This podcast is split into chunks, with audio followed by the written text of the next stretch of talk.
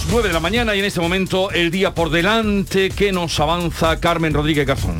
Sí, seguimos pendiente del tráfico ferroviario porque aunque la huelga del sindicato de maquinistas ha sido desconvocada, ha habido suspensiones de trenes a primera hora. Vamos a irnos en directo a esta hora hasta la estación de Santa Justa en Sevilla, donde está Beatriz Galeano. Beatriz, ¿qué tal? Buenos días.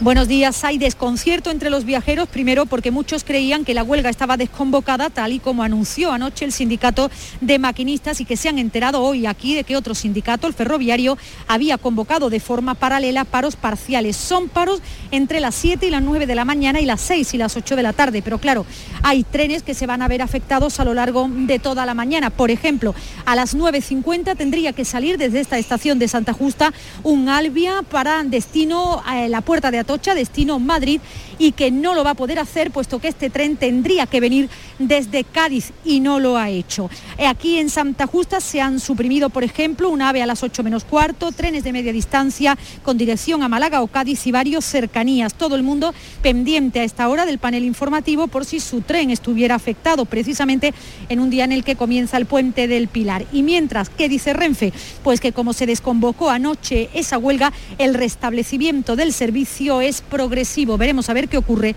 en las próximas horas. Gracias Beatriz. La DGT además pone en marcha a las 3 de la tarde una operación especial de tráfico que se va a prolongar hasta la medianoche del martes. Un millón y medio de desplazamientos se prevén en Andalucía y veremos si se cumplen esas previsiones turísticas de las que estábamos hablando. En algunas zonas de Andalucía como Jaén llegan al 100%. El presidente de la Junta va a intervenir, por cierto, en Marbella, en Málaga, en las decimoterceras jornadas de turismo residencial este viernes y también estamos pendientes de cómo evoluciona el volcán de La Palma y de las del terremoto de Japón, un terremoto de magnitud 5,9 en la escala Richter que ha sacudido el área metropolitana de Tokio. Ha sido el temblor más intenso desde el seísmo y posterior tsunami que arrasó la costa este de la isla en 2011. Hay al menos 32 heridos, ha habido fugas de agua por alcantarillas, descarrilamiento de un tren, se han visto afectados varios puntos de Tokio, están evaluando ahora las autoridades que ya advierten que la próxima semana se podría producir otro temblor de las mismas características. 9, 2 minutos de la mañana. Enseguida vamos a hablar con José Antonio Nieto, portavoz del Grupo Parlamentario del Partido Popular. Para que no se te olviden los premios del 11 del 11 de la 11, te lo ponemos muy facilito. ¿Cuántos millones tiene el premio mayor? 11. ¿Cuántos premios hay de un millón? 11. 11 del 11 de la 11, con un premio de 11 millones y 11 premios de un millón. Ya está a la venta el cupón del sorteo 11 del 11 de la 11, el día que recordarás siempre. 11. Juega responsablemente y solo si eres mayor de edad. Ven a Jaén, ven al paraíso. Descubre los paisajes de nuestros parques naturales, nuestro oleoturismo. Viaja a la historia a través de un patrimonio único del que es protagonista el mejor renacimiento. Ven a Jaén, a escaparte a desconectar, a no parar. Diputación Provincial de Jaén, Jaén Paraíso Interior, destino seguro. Hola, soy Nuria Fergo y todos los días me levanto con una sonrisa. Haz tú lo mismo y vuelve a sonreír. Este mes en Vitaldent te ofrecen un 20% de descuento en tu tratamiento de implantología. Llama al 900-101-001 y pide tu cita gratis. En Vitaldent quieren verte sonreír. Canal Sur la radio de Andalucía desde Sevilla. El Mediterráneo y el Atlántico son testigos de una encrucijada de culturas, costumbres y gentes. Gastronomía, naturaleza y patrimonio emocionan en Ceuta, una ciudad con personalidad única. Descúbrelo desde 69 euros en tu agencia de viajes de confianza. Servicios turísticos de Ceuta. Ceuta, donde se unen las emociones. ¿Buscas una fibra óptica que te dé más? Telecable Andalucía es tu operador local de confianza, sin trucos ni engaños. Telecable. Fibra de 300 megasimétricos por solo 14,90 euros al mes y línea ilimitada de 30 gigas por 12,90. Contrata ahora en telecableandalucía.com y entra en un sorteo de productos Xiaomi. Telecable Andalucía. Conectarse está al alcance de todos. Canal Sur Radio es la mañana de Andalucía con Jesús Vigorra. Buenos días Andalucía, son las La seis tarde de de, la Canal Sur Radio con Mariló Maldonado. Andalucía, son las 3 de la tarde. Canal Sur Radio es por tu salud. Estamos viendo y viviendo paso a paso a cada Es instante. el programa del Yoyo. Tienes indama todo, lo reconozco. Así que con el tema este del cumpleaños. La noche de Canal Sur Radio con Rafa Cremades. Esta noche estamos juguetones, vamos a pasarlo en grande con el personaje misterioso. Y a todo esto, súmales muchos, muchos más contenidos que tienen el compromiso de informarte, entretenerte y divertirte. Canal Sur Radio, la radio de Andalucía. Todo lo que hacemos nos define. Cada acto habla de quiénes somos, de lo que nos importa. Ahora tenemos la oportunidad de decir tanto con tan poco. La oportunidad de mostrar lo mejor de nosotros. Por nuestro futuro. Por tu futuro. Llena tu mesa de Andalucía. Junta de Andalucía.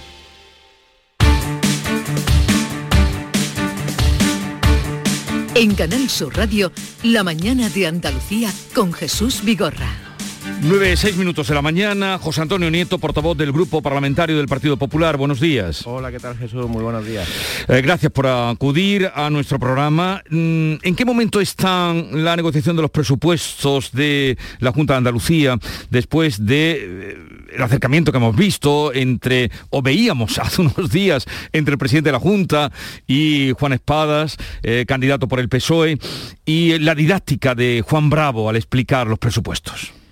Pues mira Jesús, mira, hasta ayer eh, te hubiese dicho que, creo que, va bien, que hay un compromiso que se le trasladó al, nuevo secretario general del PSOE en la reunión que convocó el presidente Juanma Moreno el viernes de la semana pasada, en el que se le dijo que, estaba prácticamente cerrada la envolvente financiera del presupuesto y la distribución entre consejerías de- del mismo, que quedaba simplemente el grabado de, esos datos y el poder disponer del documento. El miércoles, por teléfono y en persona, hablé yo mismo con la portavoz socialista, la señora Ferri, para decirle en nombre del presidente y del consejero de Hacienda qué formato y qué plazos le parecían más adecuados para poder sentarnos y empezar a hablar de- del presupuesto y ayer nos sorprendimos con unas declaraciones que sinceramente no entendemos de, la, de esta señora, de la portavoz del Grupo Socialista, Ángeles Ferri, en el que exigía algo que ya se le había ofrecido y que ya te digo que fui yo mismo el que se lo trasladé a petición de- del presidente y del consejero igual que hemos hecho los tres años anteriores con todo el que ha querido hablar con nosotros. Yo creo que aquí lo que ocurre es que el PSOE, primero, le falta experiencia, jamás ha negociado un presupuesto de la Junta de Andalucía, ni desde el Gobierno, ni desde la oposición, nosotros ya llevamos tres.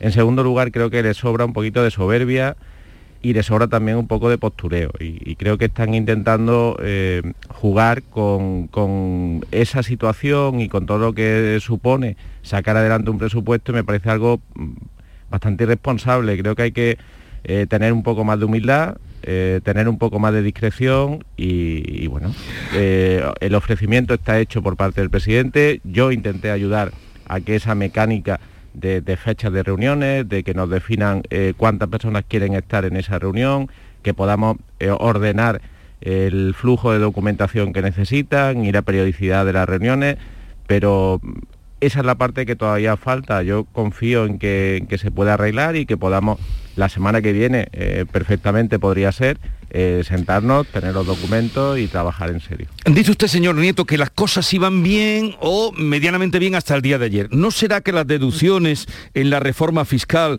que anunció el presidente de la Junta ha truncado ese acercamiento entre PP y PSOE para los presupuestos? Bueno, es que no, no es... eh, el presidente de la Junta tiene un defecto entre todas las comillas que queramos, ¿no? Que es que el presidente de la Junta cumple la legalidad, cumple las leyes. La semana que viene se aprueba una ley, la ley de tributos cedidos, que es una ley que se está tramitando en el Parlamento y que, como, como le digo, la semana que viene, en concreto el miércoles, será aprobada en el Parlamento, que establece una serie de, de criterios a la hora de gestionar los, los tributos cedidos por el Estado a la comunidad autónoma andaluza. Y ahí hay una bajada de impuestos, que, es un compromiso que asumió el presidente Juanma Moreno en la pasada campaña electoral.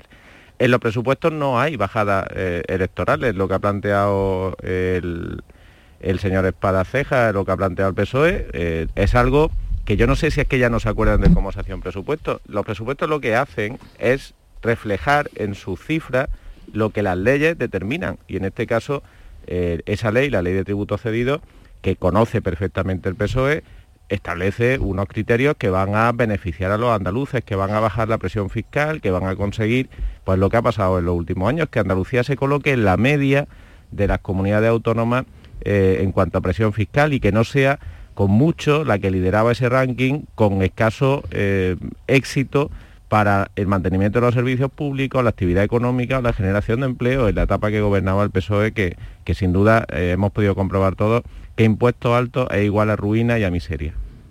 Sí, pero ayer, eh, ya sabe usted, salieron rápidamente diciendo que estaban haciendo unas rebajas que beneficiarían a los ricos. Mm.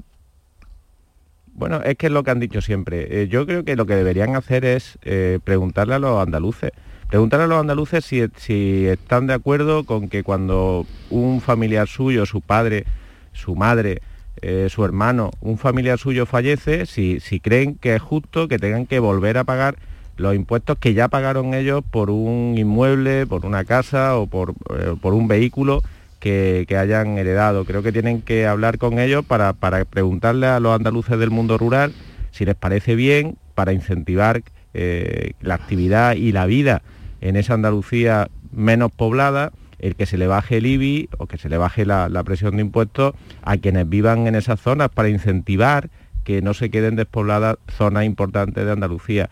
Creo que le deberían preguntar también si les parece bien a los andaluces que se incentive, que se bonifique, que los niños andaluces vayan a estudiar idiomas. Eso es lo que se recoge en la ley, eso no es para los ricos. Eso es para todos los andaluces y afortunadamente la respuesta que se está teniendo en Andalucía es que lo mismo que dicen ahora lo dijeron en el año 2019 y lo que ha ocurrido es que hay 118.000 personas que pagan impuestos más que antes y 600 millones más de ingresos. Luego, pues la fórmula de Juanma Moreno, la fórmula del Partido Popular y Ciudadanos ha funcionado en Andalucía y lo que decía el PSOE no era cierto. Yo creo que ahora se va a volver a repetir. Eh, en cualquier caso, em, usted mismo lo ha dicho, que ayer, hasta ayer las cosas iban más o menos adelante, o por lo menos las conversaciones se mantenían, pero pudiera ser que ustedes, eh, el Partido Popular me refiero, em, tuvieran que sacar los presupuestos adelante con Ciudadanos y con Vox. Sí, nosotros no hemos dejado de, eh, y lo, también se lo hemos dejado claro a todo el mundo, nosotros vamos a hacer lo que hemos hecho los tres años anteriores, eh, ofrecer diálogo a todas las fuerzas políticas con representación parlamentaria, tomarnos en serio ese diálogo con todos, escuchar todas las propuestas que se puedan hacer, si se llega a un acuerdo bien, si no se llega a un acuerdo también hemos aceptado enmiendas al mismo Partido Socialista o a Podemos le hemos aceptado enmiendas en, presupuestos anteriores a pesar de que votaran en contra de los presupuestos. ¿no? Y evidentemente nosotros hemos trabajado y, estamos muy agradecidos a la lealtad que nos ha manifestado Vox en materia presupuestaria en los últimos años. Nos gustaría que, también se sentaran en la mesa y que pudiéramos dialogar porque creo que para, para todo el mundo es bueno, para, para para el, grupo parlamentario y para el partido Vox eh, también, pero sobre todo es bueno para Andalucía que tengamos unos presupuestos eh, acordes al reto que tenemos por delante y con capacidad para afrontar eh, ese 2022 que puede ser o una losa que nos retenga en el desarrollo de Andalucía al futuro o, una catapulta que nos lance con más fuerza hacia ese objetivo que tenemos de dejar de ser la comunidad autónoma del paro, ya hemos dejado de ser la comunidad autónoma del infierno fiscal, pero queremos ser muchas más cosas y queremos que Andalucía lidere muchos rankings que en este momento todavía tenemos lejos. ¿Saben ustedes ya cuántos dineros van a venir para eh, efectivos reales eh, de los fondos europeos de los que tanto se habla en tantos sectores? Ayer eh, se aprobó en el Consejo de Ministros los presupuestos para, el año 2022, el borrador de presupuestos para el año 2022 que, que contenía, eh, contiene esa cifra. Todavía no tenemos el dato concreto eh, global de fondos del, del, Gobierno ni la cifra concreta que llega a Andalucía. De hecho, eso es lo que está reteniendo el que podamos tener un documento cierto sobre el que poder trabajar ya ¿no? y sobre el que poder cerrar también el presupuesto de cada una de las consejerías.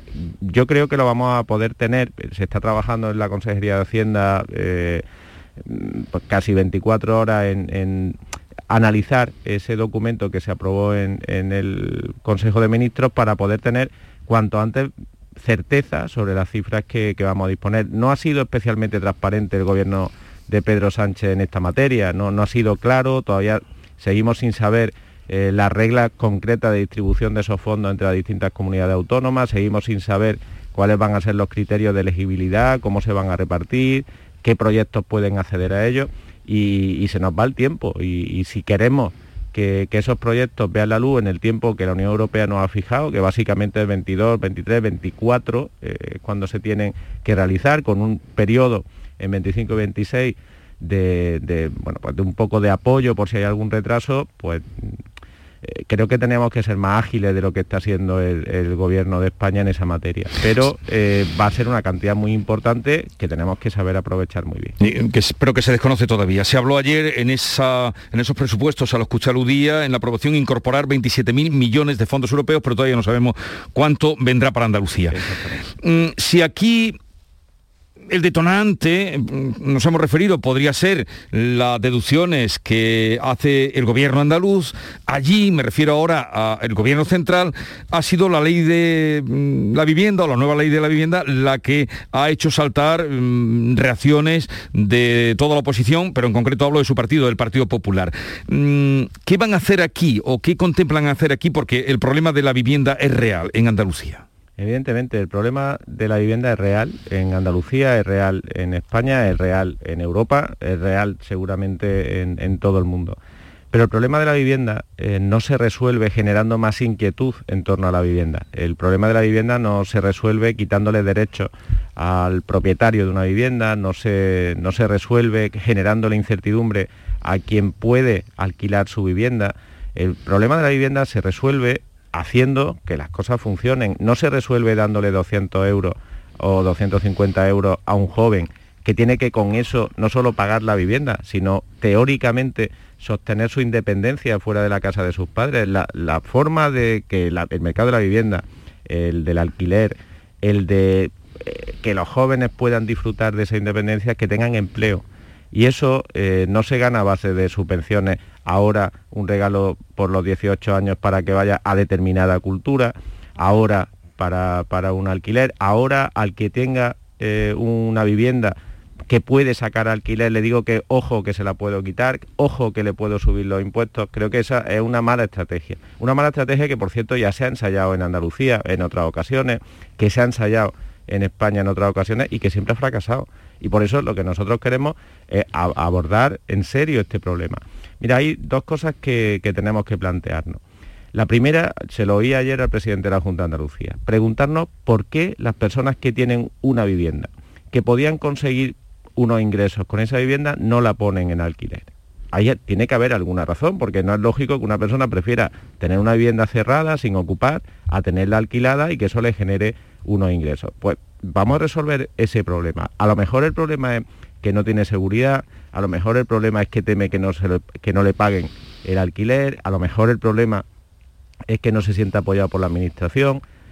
Si ahora lo que hacemos es generarle más incertidumbre, generarle más dudas, que se sienta atacado eh, por, por, esa misma administración, pues creo que vamos a tener todavía más problemas en, en, materia de alquiler, en materia de vivienda y creo que desde luego esta ley va en la dirección contraria a la que se tiene que abordar. ¿Nos preocupa este problema? Sí. ¿Queremos abordarlo? Sí, pero no de esta forma.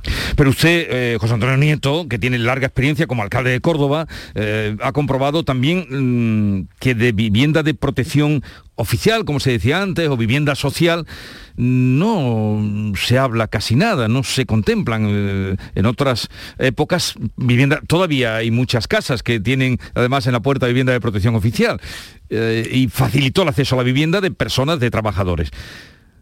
Sí, ese, pero esa es una solución que todavía se sigue practicando, se siguen construyendo viviendas de protección oficial que permiten eh, unos precios bastante razonables para poder construir. De hecho, hay leyes que aprobó el Partido Socialista y que ahora, según ellos, no funcionan, en el que se establece pues, que eh, hay un porcentaje de un 30% en, la, eh, en todos los planes que se desarrollan en cualquier ciudad que se tienen que destinar a, vivienda de protección oficial, que se construyen así, así, que tienen una serie de criterios de elegibilidad, de, optar, de priorizar en los demandantes de esa vivienda. El problema es que tenemos, insisto, un problema eh, previo que es que eh, para poder comprar una vivienda de protección oficial a buen precio, ese joven o esa persona tiene que tener un puesto de trabajo estable, tiene que poder ir a un banco y que le den un crédito, tiene que tener eh, unas condiciones de estabilidad que ahora mismo no tienen.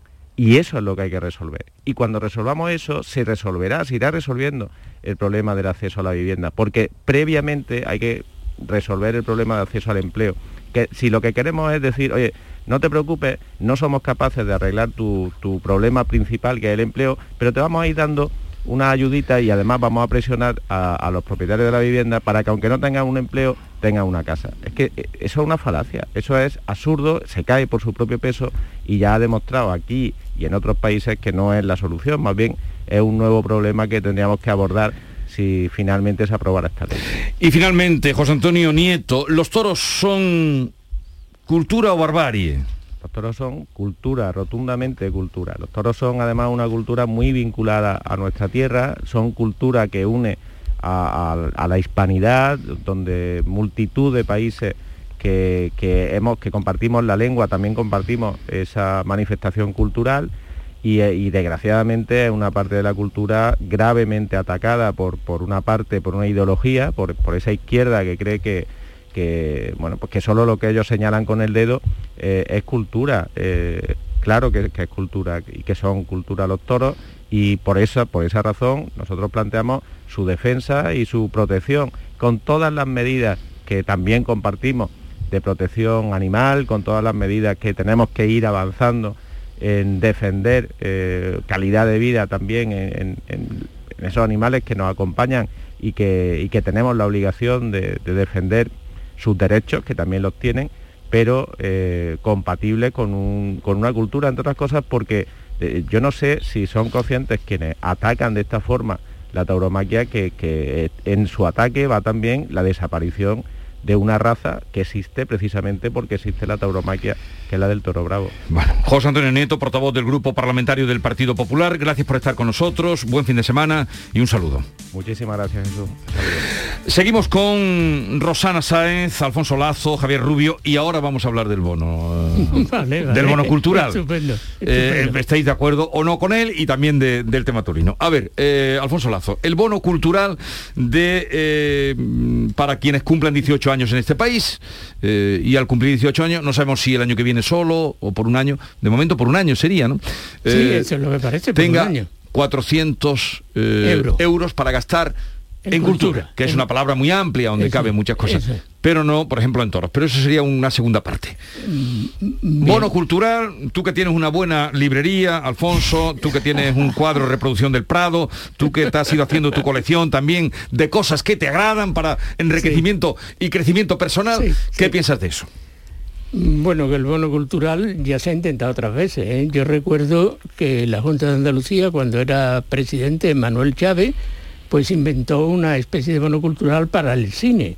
Es decir, se le daba a los, o se le debería dar a los jóvenes pues una, una, especie de bono que canjeaban en la taquilla del cine y entonces entraban gratis o con un precio muy rebajado. Aquello no funcionó en absoluto, es decir, nadie pidió, pidió el bono cultural porque requería unos conocimientos, digamos, burocráticos que lo hacían, que lo hacían imposible. La, burocracia, la burocracia no pierde, no, nos pierde, nos pierde en, la sociedad, en la sociedad española.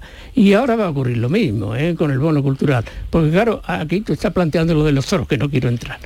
no, pero luego te voy a preguntar, luego te voy a preguntar. Bueno, luego planteé, formalmente. Mm, ese, ese bono cultural, eh, ¿qué entiende por cultura? Un partido de fútbol. ¿Qué es cultura? Un partido de fútbol es cultura. Pueden entrar en, un partido Sevilla-Betty, entonces sí que sería un éxito, ¿eh? Seguro, seguro la entrada. ¿E, ¿Eso es cultura o no? Bueno, a qué cultura, a qué cultura se refiere? Es muy complicado. Es complicado. Es complicado ordenar eso, es complicado controlarlo para que no se produzcan abusos. Tú has hablado de la librería de mis hijos. Bueno, pues tendrían que llegar a, un acuerdo con las librerías que existen en toda España. Oiga, mm, ¿de verdad yo le puedo vender un libro a alguien que viene con un papelito que dice bono cultural? ¿Eso me lo va a pagar usted? ¿Cuándo? ¿Cómo? Eh, Es una, es una maraña, no funcionan ese tipo de cosas. Alguien lo ha llamado medidas populistas. No, no son medidas populistas, son medidas populacheras, que es una cosa completamente, que es una cosa completamente diferente y que es propia de los países del tercer mundo. ¿eh? O sea que no, no tengo ninguna confianza, no tengo ninguna confianza. No, no se va a cumplir lo del bono cultural en absoluto, como no se cumplió la entrada gratis en los cines en la época de don Manuel Chávez. Sí, sí, no, yo suscribo todo lo que ha dicho don Alfonso, ¿eh? de verdad que, que- que la exposición ha sido clarísima. Y, y a mí lo que me choca es lo de los 18, vamos, no me choca, o sea, sé por dónde viene, claro.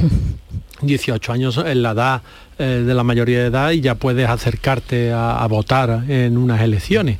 Pero ¿por qué ese regalo de 18 años? ¿Por, por, por qué no a los de solo a los del 2004 y, el- y el- los siguientes presupuestos seguirá con los del 2005? Es como festejar la mayoría de edad. Mm, Me suena tan arbitrario, tan bueno, eh, acotado a, esa. Es que no, no lo entiendo, no, no, no, no sé cuál es la razón eh, subyacente, ¿no? De, de por qué hay que eh, favorecer eh, que alguien eso, qué es cultura, dónde eh, porque, ¿Qué es claro, cultura? Sí que es difícil. Claro, Vamos, es no que lo sé. al final, al final mm, no estamos, vamos, sí, eh, el bono cultural, pero es un bono de espectáculos, ¿no? Porque claro, la librería, ¿cuánto se va a gastar en librería y cuánto se va a gastar en espectáculo? Y en ese espectáculo, ¿qué entra? ¿Entra todo? ¿Entra el concierto de rock? ¿Entra el concierto de reggaetón? ¿Entra el Entran los videojuegos de también. clásica? Claro, es ¿Entra los videojuegos? ¿Qué es lo que entra en la cultura? ¿O todo es cultura? Entonces nada es cultura.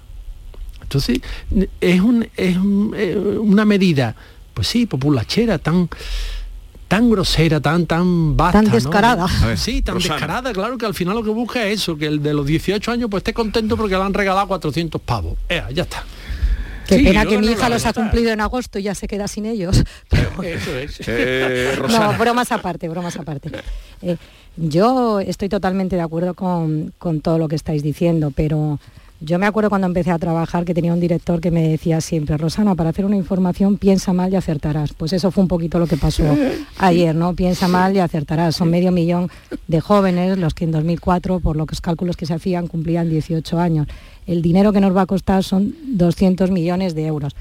Pues yo me voy, eh, porque no me, además lo, lo quiero decir porque además me pareció demoledor el informe de Cáritas que ha salido ahora a raíz, bueno, pues para ver un poquito cómo ha crecido la pobreza en España eh, por el tema del COVID. 11 millones de españoles están en, exclusión social. Entonces yo cuando veo medidas como estas, primero lo que pienso es dónde están las prioridades ahora mismo, ¿no? Eh, 400, eh, medio millón de jóvenes de 18 años, con los que es verdad, yo lo que creo, que en este caso, con todo lo que se ha anunciado de bonos y demás para los jóvenes, yo creo que aquí lo que necesitan ahora mismo los jóvenes es una estrategia nacional muy en serio, porque tenemos un problema social muy grave con los jóvenes. Por un lado, es cierto que hay que ver el tema del ocio de los jóvenes, porque estamos viendo los macrobotellones, estamos viendo eh, eh, que hay que ver y darle una oferta a esos jóvenes.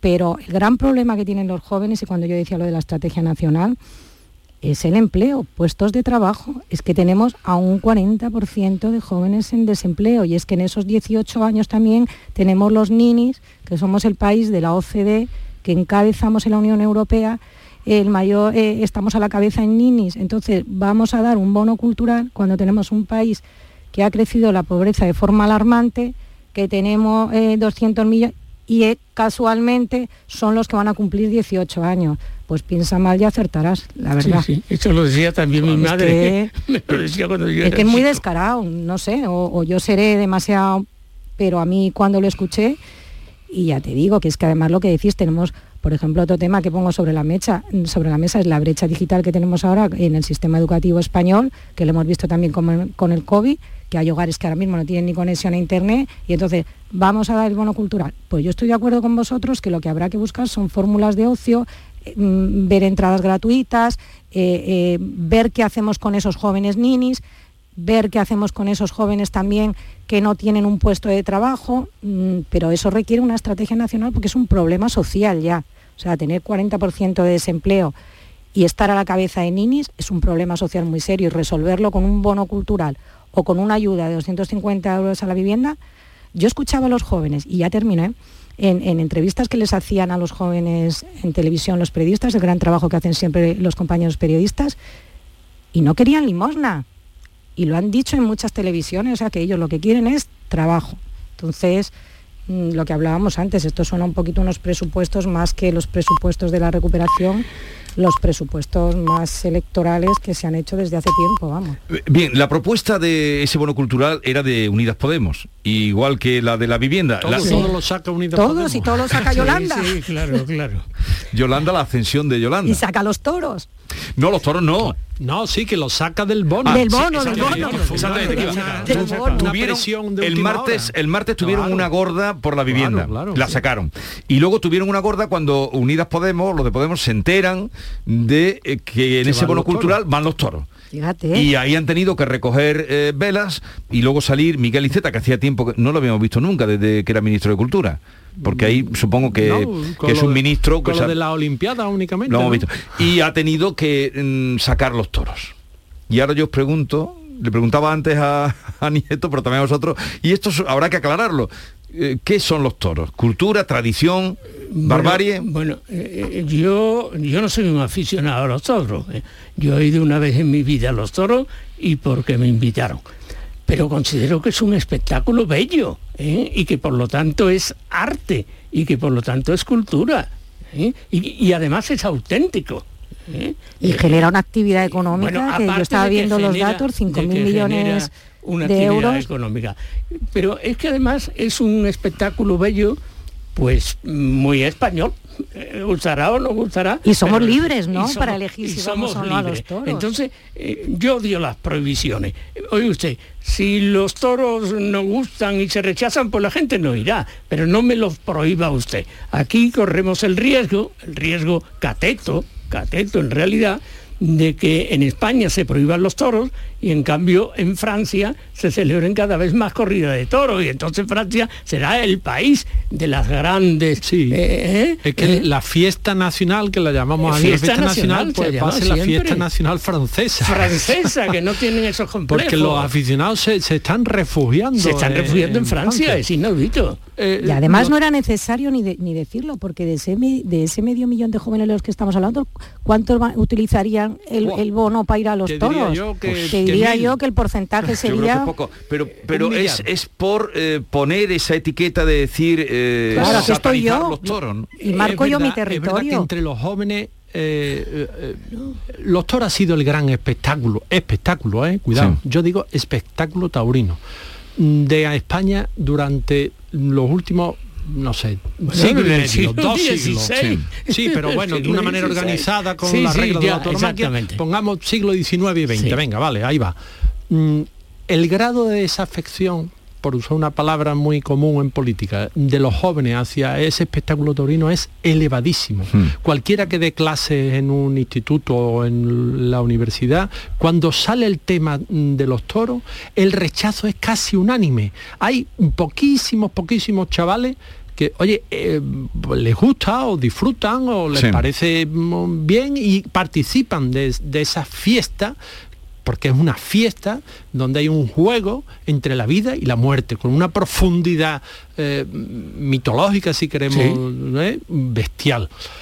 Mm, pero mm, los, yo estoy convencido que de esos medio millón de jóvenes que cumple 18 años el año que viene, pues no sé, poquísimos, poquísimos irían a los toros. A usar el bono entonces ¿por qué esa insistencia Pues por- porque tiene que hacerse ver, ¿verdad? Que Tiene que hacerse esto valer No Podemos. nos gusta y lo apartamos. Aquello no nos gusta lo otro Yo creo- y también yo- lo apartamos. yo creo que es una cosa más es un profunda. dirigismo de- cultural de todo, del- de los políticos, de la política del gobierno. Pero, pero eh, responde a una cosa más profunda, al poder de la ideología. Para mí la es. ideología es una degeneración de las ideas. ¿eh?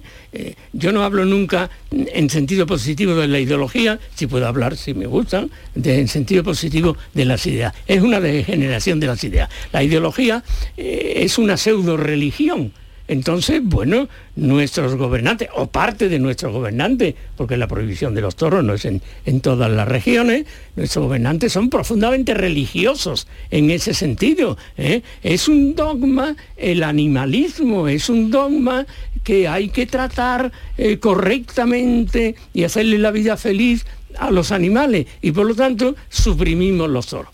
Yo- Pero- para pero además es uno de- es la libertad. Y ten en cuenta está. que más que es uno de los sectores también que más ha sufrido con la pandemia y se han sacrificado ganaderías y además estamos hablando de una actividad económica que mueve mm, casi yo veía el dato casi 5.000 millones de euros. O sea que es que y sobre todo que ha sido muy afectada por la pandemia y, y- y desde luego que cuando dices por qué lo hacen pues por lo mismo por un tema de ideología de marcar Ideología, territorio.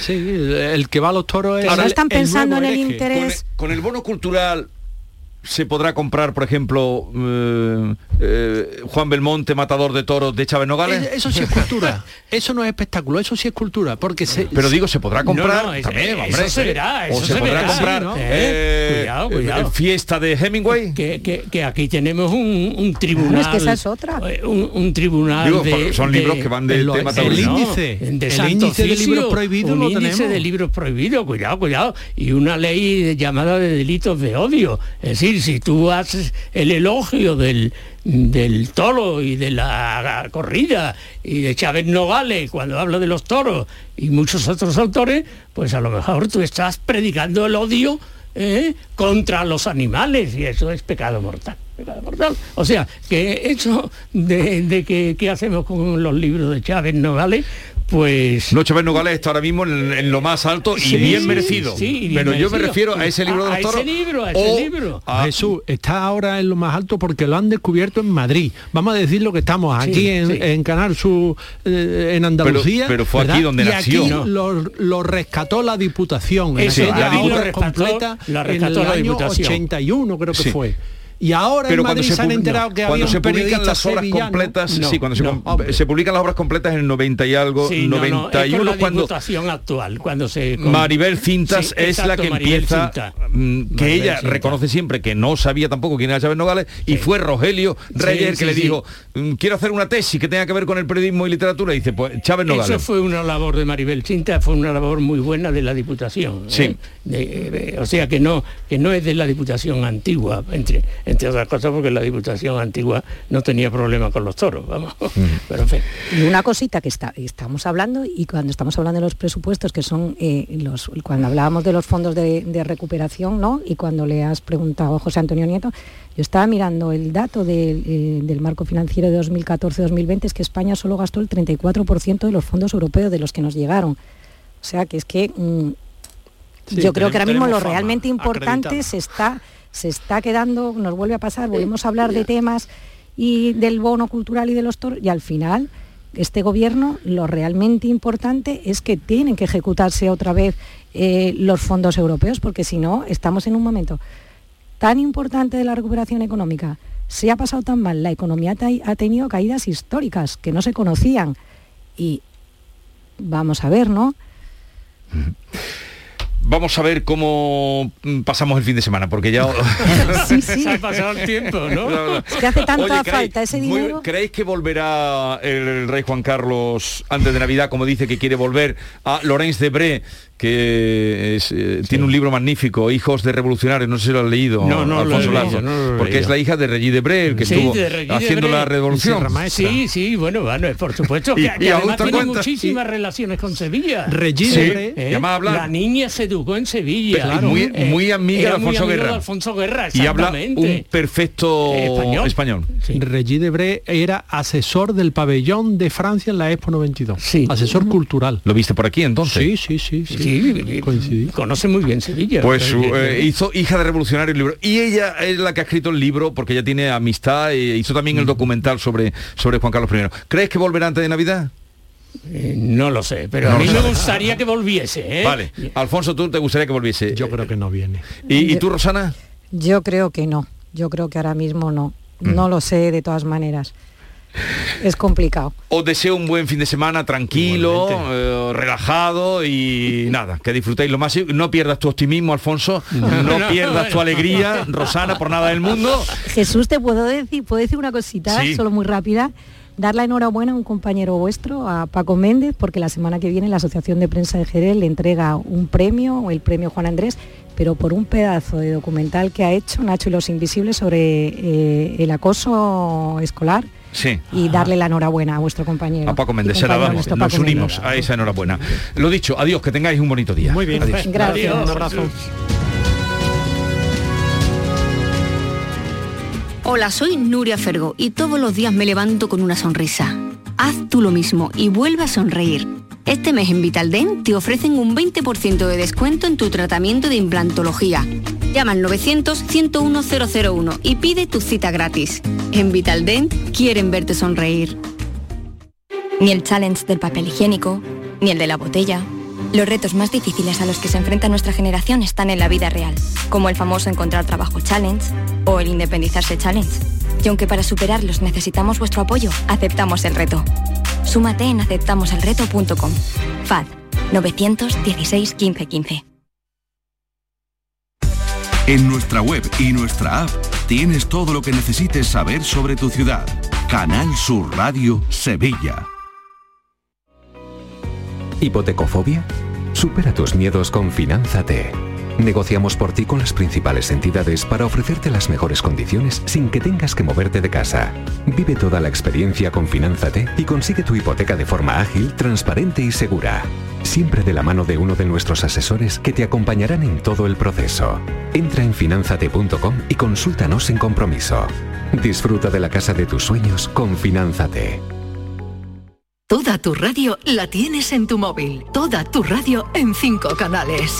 Con toda la actualidad, el deporte, la salud, la diversión y el humor en Canal Sur Radio. Toda Andalucía en tiempo real con la información local más completa, cultura, contenidos especializados, motor en Radio Andalucía Información.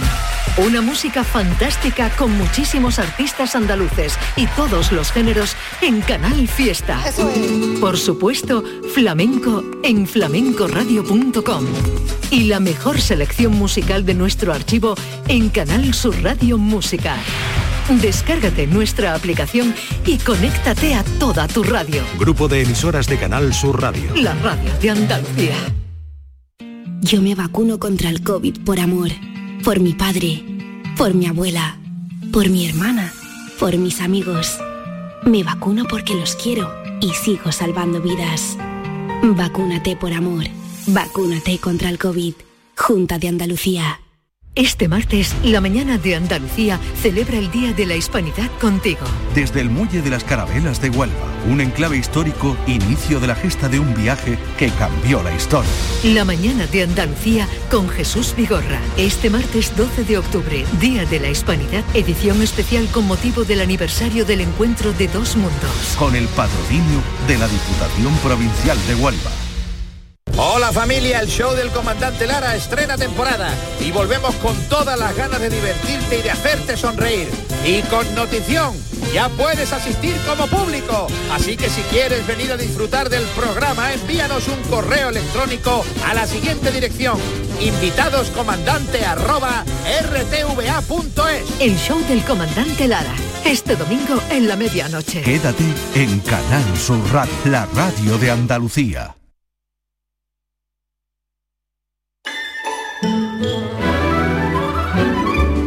Esta es La mañana de Andalucía con Jesús Vigorra. Canal Sur Radio. Maite Chacón, buenos días. Hola Jesús, buenos días, ¿qué tal? Yolanda Garrido, buenos, días. Buenos días. ¿Qué? ¿Qué me dices? ¿Qué me miras? Que te veo estupenda, Muchas igualmente que a gracias, Yolanda. os igualmente. ¿Has veo descansado? Estupendas. Sí, sí, eh, he descansado. Muy Eh, bien. Ya estaré- tiene planes para el fin de semana. ¿Tienes planes para el fin de semana? Para el puente? Tú no, No, no, yo no tengo pobre, puente, no ni tú tampoco, puente, ni tú tampoco, Yolanda. Yo Estaremos no- aquí el lunes y el martes, por cierto, estaremos en La Rábida, en el- la zona donde de están la los cara- Frontera, en sí. donde están En la- el Muelle de las Carabelas. En el muelle de las calaveras. Allí estaremos. Exactamente, allí, allí se va a hacer el programa y además van a venir los guiris, va a ser una mañana estupenda, lo vamos a pasar muy gran parte de Andalucía está este puente del 12 de octubre sin restricciones de aforo, sin horarios, así, sin restricciones de horario, porque se encuentra gran parte de Andalucía a nivel cero de alerta. Todavía se mantienen algunas limitaciones en zonas como Sevilla, capital, el distrito de la Costa del Sol de Málaga, la provincia entera de Almería, gran parte de Huelva y como venimos contando esta mañana, las previsiones de estos días es que se llegue al 70% de ocupación hotelera. Yo no sé si mm, hay como una especie de, de, de come, come, come, come, ¿qué va a pasar este puente? Porque este puente es la prueba exactamente, va, de toque. va a haber una va a ser una especie de prueba ¿no? de lo que puede significar la, normalidad a partir de ahora, si es que efectivamente las cifras de contagios siguen estables o, incluso siguen bajando. Eh, hay que tener cuidado, la DGT ha puesto en marcha la operación especial El Pilar 2021 para dar cobertura al millón y medio de desplazamientos de larga distancia que se prevé que van a pasar estos cinco días por las carreteras de Andalucía. Nosotros le queremos preguntar a nuestros oyentes, ya pueden dejar mensajes en el 670 940 200 si han hecho planes para este puente. Si tienen planes para este puente, la gente tiene ganas de salir. Está claro. Sí, la gente tiene ganas de moverse, de visitar. Todo lo que no hemos hecho lo queremos hacer ahora. Espero que esos planes no se los estropeen los trenes que ha encontrado Bea Galeano cuando ha ido a la estación de Santa Justa. Ella y muchos que iban a tomar esos trenes y que estaban en estado de huelga. Bea, ¿cómo sigue la cosa? Bueno, pues ya más tranquilidad aquí en la estación de Santa Justa a esta hora. Hay poco ambiente todavía en la estación a primera hora de la mañana sí que ha habido un poquito más de problemas. Ahora eh, son pocos, ahora mismo los trenes que están eh, suprimidos solamente uno dirección Madrid, un Albia dirección Madrid que salía a las 10, 10 menos 10 de la mañana, ese es el que hay suprimido ahora mismo. También dos, mm, los veo ahora a Utrera, dos de, dos de cercanías.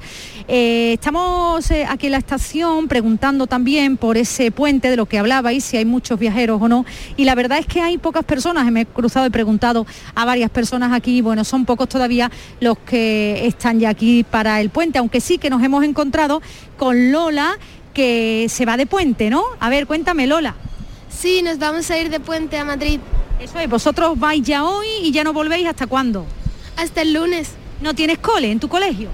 Em, no. No tienes nos estaban contando antes que en Sevilla, en Sevilla capital, el lunes es lectivo, es decir, hay coles, pero no en algunos municipios como Brenes. No, no, pero no en todos. Eso es. En Brenes, por ejemplo, o en San Juan, es decir, en algunos municipios no hay colegio, así que esta familia, gracias, así que esta familia se, va a marchar de puente. Pero es todavía muy temprano, a las 10 menos cuarto de la mañana todavía faltan aquí maletas y, viajeros, de esos que muchos seguramente las estarán preparando todavía.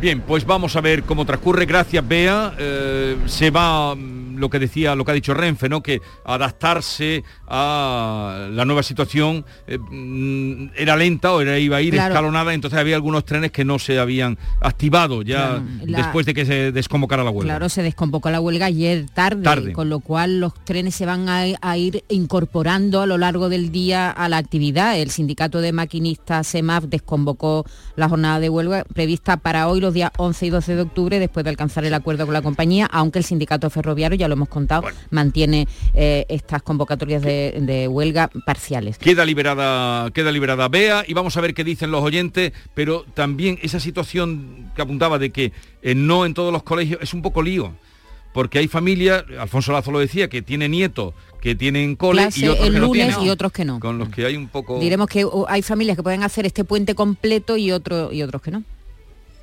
Hola, buenos días a todos. Eh, mis planes para el fin de semana, eh, que además estoy deseando de que llegue, que no es fin de semana, ni yo, ni puente ni nada, pero es ir a veros el martes a la rápida. ¡Qué bien! que llegue. Sí, qué bien. Nos veremos allí. Vendrán también los guiris. Tú, mm, eh, Maite, ¿tú vas a venir? Me has dado libre, ¿no? Ella hace puente. no lo sé todavía. a ver cómo te portas hoy. No, yo no hago puente. Estoy como en una patita de un puente. Nosotros estaremos allí desde muy temprano, ¿verdad? Pero ustedes vayan cuando quieran. Estaremos hasta las 12 del mediodía y allí estaremos. Bueno, pues eso es lo que queremos, que nos manden mensajes al 679 40 200, que nos digan si han hecho planes para estos días festivos si tienen puente, ¿dónde van a ir?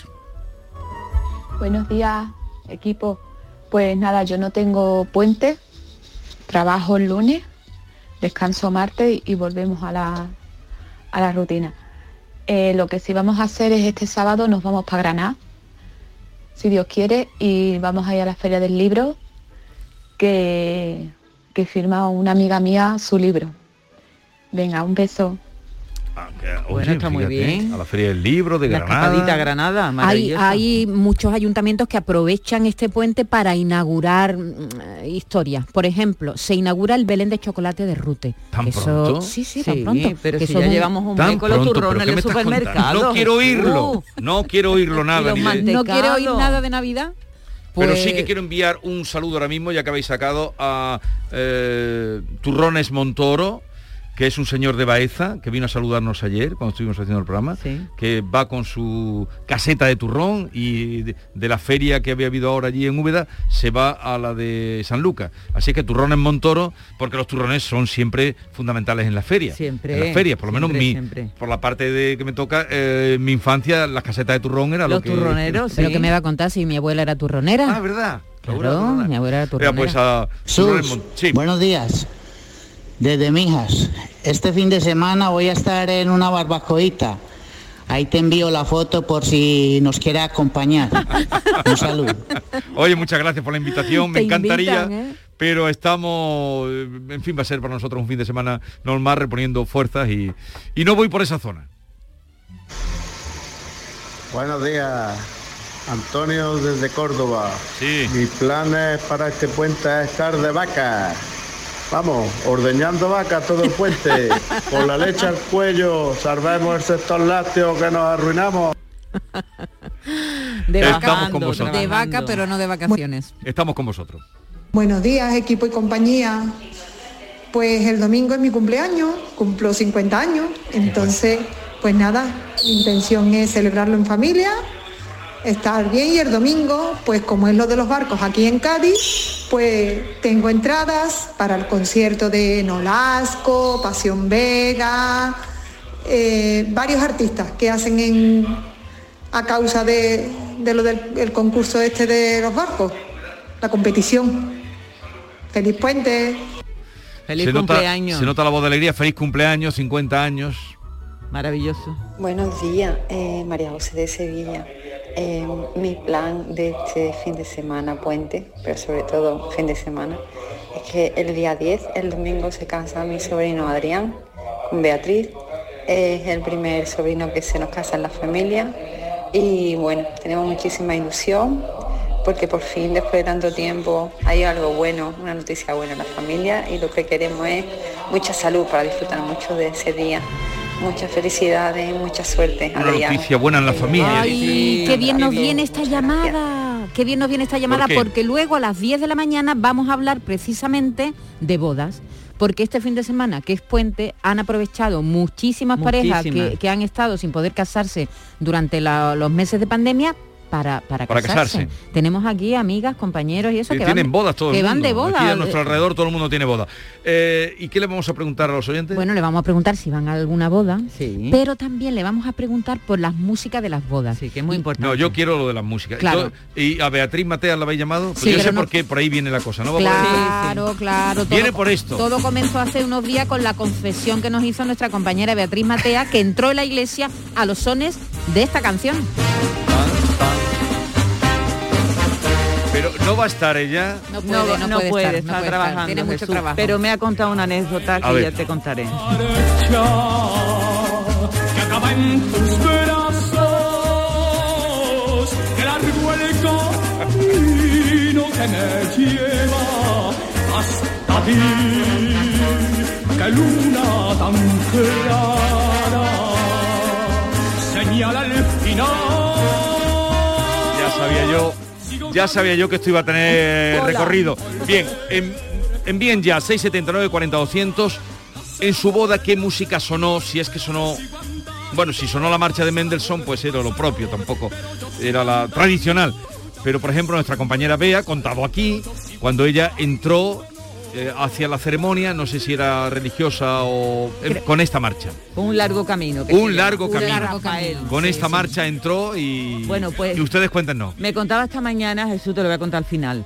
eh, eh, se puso el anillo de, de- de matrimonio con Rafael con la larga marcha, con Sí. eso que nos contaba. Un largo camino. Un largo camino. Bueno, pues el otro día cuando nos entró con, el, eh, con La la, inauguración. entrevista- La inauguración de- la inauguración con Rafael, perdió porque ella cuando se, se divorció se hizo un anillo con su ex marido, un anillo de nueva situación. Me ha ¿Eso qué contado. es? ¿Eso qué es? Pues un anillo se quita la alianza, pero se pone otro anillo que yo... mm, ¿Que pone divorciada o cómo? No, de nueva situación, me ha dicho. Entonces, el día de la crónica que nos entró, que nos contó eh, la música y todo el lío este, lo perdió. Entonces, con Rafael se puso la alianza y con Rafael la perdió. La culpa la tuvimos nosotros de que perdiera, pero a lo mejor fue una liberación también. Bueno, ya saben, a partir de las 10 de la mañana nos pueden ir dejando ya mensajes en el en el 679 música? 40 200 de la Y- música y también si cantaron en su boda. o ¿Sabes que hay mucha gente que, que que canta, canta, en su o boda? con qué música abrieron el baile. Claro, que con- también que está. si bailaron el vals o no, en fin, todo lo que tenga que ver con la música y las ¿Pusiste bodas. música? Yo no, sí. no se llevaba tanto, pero alguna especial ni la recuerdas ya. Yo no me acuerdo. Ya no te acuerdas, ya no te acuerdas. Vale, 679 40 200. Lo vamos a pasar bien si ustedes nos ayudan a, a ello. Y hoy el precio de la luz bajará a 59 euros con respecto al día de ayer. En fin, es importante 59 euros, pero sigue muy alta. Y en el volcán de La Palma una nueva colada de lava se ha desgajado de la principal y ha generado más daños, aunque los expertos descartan que puedan abrirse nuevas bocas. García Barbeito no lo tiene tan claro. Querido Antonio, te escuchamos. Muy buenos días, querido Jesús Vigorra. Perversos del volcán y la luz. En este otoño caliente como una carne a la brasa, nos vemos acorralados por noticias de desgracias. Que si por un lado está ese volcán de La Palma, que ni deja de rugir ni de vomitar la lava, que sale ardiendo, que quema como carbones de fragua, por otro, Señor, la luz nos amarga, nos amarga. Ya lo dije hace unos días y no era una falsa alarma. Hoy es más cara que ayer, pero menos que mañana. Y el volcán que ayer creíamos que su alto riesgo alcanzaba, mañana, cuando amanezca, tendrá la leche más mala. El recibo de la luz tiene su punto de magma y la lava del volcán, tensión, pero de la alta. Ni hay quien pare a ese volcán, ni a la luz nadie la para. Aquel escupiendo fuego, arruinando campo y casa, y la luz achicharrando la economía de España. ¿No se fueron la otra tarde Instagram, Facebook y el WhatsApp? Pues que haya un apagón de una vez, a ver si paran de cobrarnos por la luz los dos ojos de la cara. Candelas a la intemperie, velas, quinqués por la casa, a cocinar con carbón y a escribir a mano, paisa. Nada de electrodoméstico, palabra frente a palabra. La radio con batería, que la radio sí hace falta. Ya está bien de machacarnos la vida, de dar la lata, de no dejarnos vivir en paz ni fuera ni en casa. Que ya no sé qué es peor, si un volcán soltando lava, llevándose por delante los cultivos y las casas, o una luz que se te acerca y te enseña la navaja de un recibo criminal que las entrañas te saca. El volcán hunde una isla, la luz está hundiendo a España.